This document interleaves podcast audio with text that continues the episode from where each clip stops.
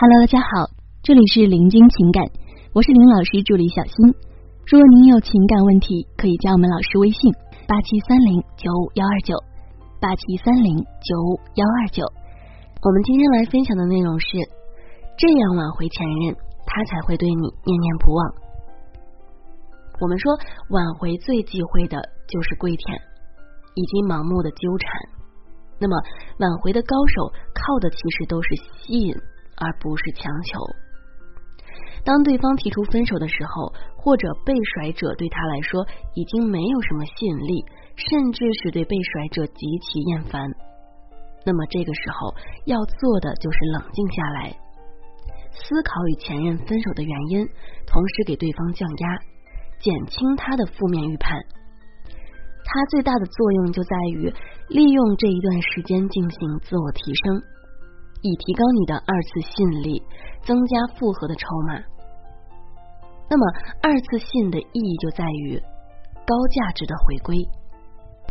那么，首先呢，我们来做第一步，控制需求感。你会发现，分手之后呢，好像会特别的想他，就是想找他。那么，其实这都是正常现象，但是心里想也不能暴露的太明显。当他提出了分手，就说明这件事情已经很严重了，所以必须把感情冷藏起来。所谓情感冷藏，不是说断联，虽然呢这也是一种方法，但是断联如果把握不好，那么很容易将它推给别人。所以呢，最好的就是你们之间有联系，但是和普通朋友一样，不涉及感情的。你应该承认分手的事实。分手之后呢，找清楚自己的定位以及朋友的身份，来降低对方的戒备心，并且和对方保持交集，为之后的挽回做好铺垫。那么第二步就是重建吸引力。当你控制住需求感之后，就可以开始进行自我的提升。自我提升呢，主要是包括两个方面：第一，对过去的缺点的改正。第二，对未来领域能力的设计，你的缺点想必是你自己最清楚的。改正缺点需要的是你的勇气和毅力。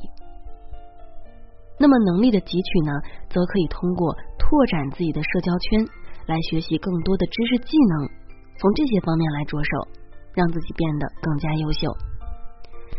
那么。当你的自我提升成功之后，你就可以开始将自己这样的自身魅力来向对方进行传递。在向对方展示自己的过程中，我们尤其需要注意的就是这样的展示不要刻意，而要自然，切勿将展示理解成炫耀。你一定要记住，优秀是自然的，而不是故意营造的。好，那么第三步就是心态尤为重要。想要改变你的爱情，那么首先呢，你要改变你自己的心态。我们说，心态决定一切。好的心态如同暖洋洋的太阳，坏的心态如同狂风暴雨。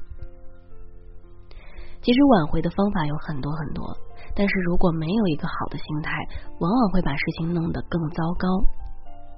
急于求成是最不可取的。挽回呢是需要一个过程，比方说。对方在开始的时候很反感你，你就应该退出来，等到他觉得孤单了，有点怀恋过去的时候，这个时候呢，你再适当的跳出来。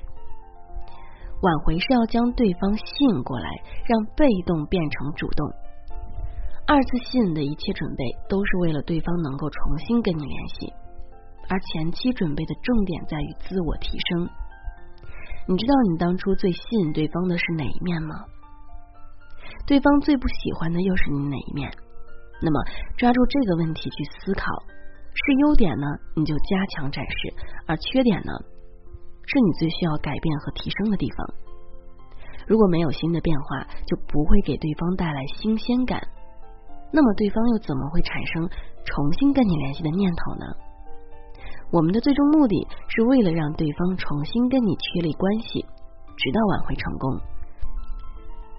可能有姑娘要问了，挽回的过程中如何邀请对方约会呢？挽回的时候，很多姑娘明明在手机上和对方聊得好好的，但是每到邀约的时候啊，反而是不知所措，担心对方不肯应邀，担心对方已经不想回头，担心对方只想跟自己做朋友。那么你要知道，你的这些心理活动都是无用的，只有准确分析对方的情况，知己知彼，利用技巧来让对方自然的答应你的邀约。所以呢，接下来啊，我们就教大家如何才能有效的让对方答应你的约会。进入正题之前呢，我们先分析一下什么情况下前任会拒绝你的邀约。第一种情况，哀莫大于心死，难以在短时间内释怀。当你这个人以及你的信息出现在他面前时，会有一种再次受到伤害的感受。倾泻而来。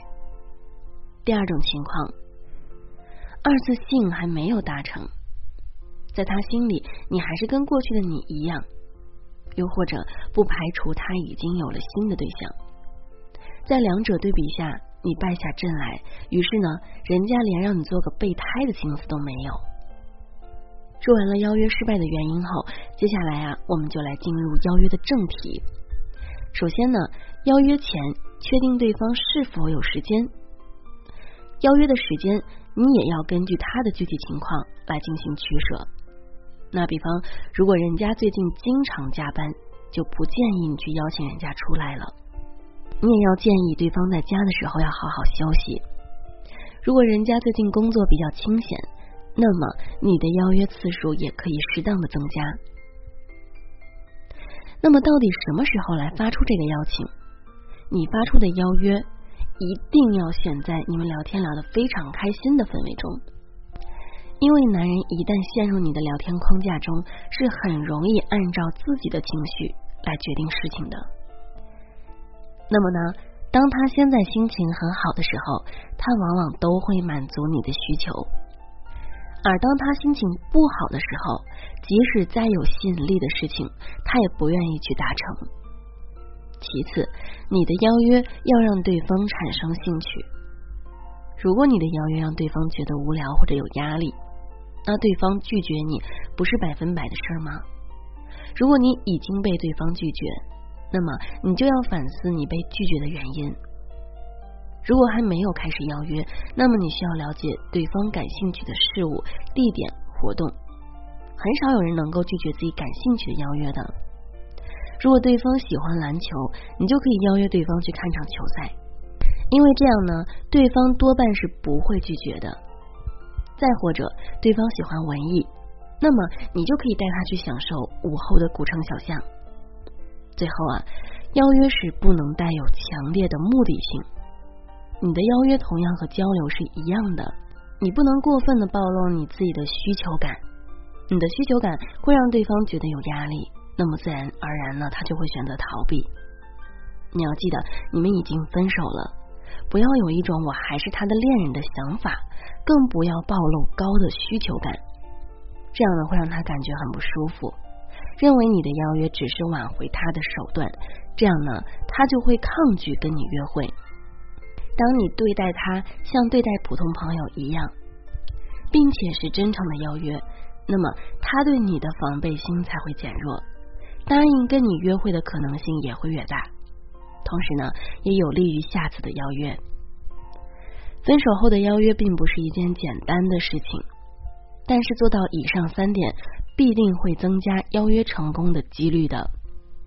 当你成功把对方约出来，对方通过亲自跟你接触，感觉到你变化很大的时候，那么挽回爱情也就变得更容易了。为了不让展示显得太过刻意，你可以用最近的事情来诉说改变的同时，加以自身感受。要知道，如果在复合约会中，你能够好好把握展示的机会，让对方重新喜欢上和你在一起的感觉，重新燃起对方想长期和你发展的期望的话，那么重新建立起彼此之间感情的纽带，就真的会很容易的。挽回呢，也就手到擒来了。好了，各位宝宝们，本期呢就和大家分享到这里了。如果您有情感问题呢，可以加林老师微信：八七三零九五幺二九八七三零九五幺二九。感谢收听。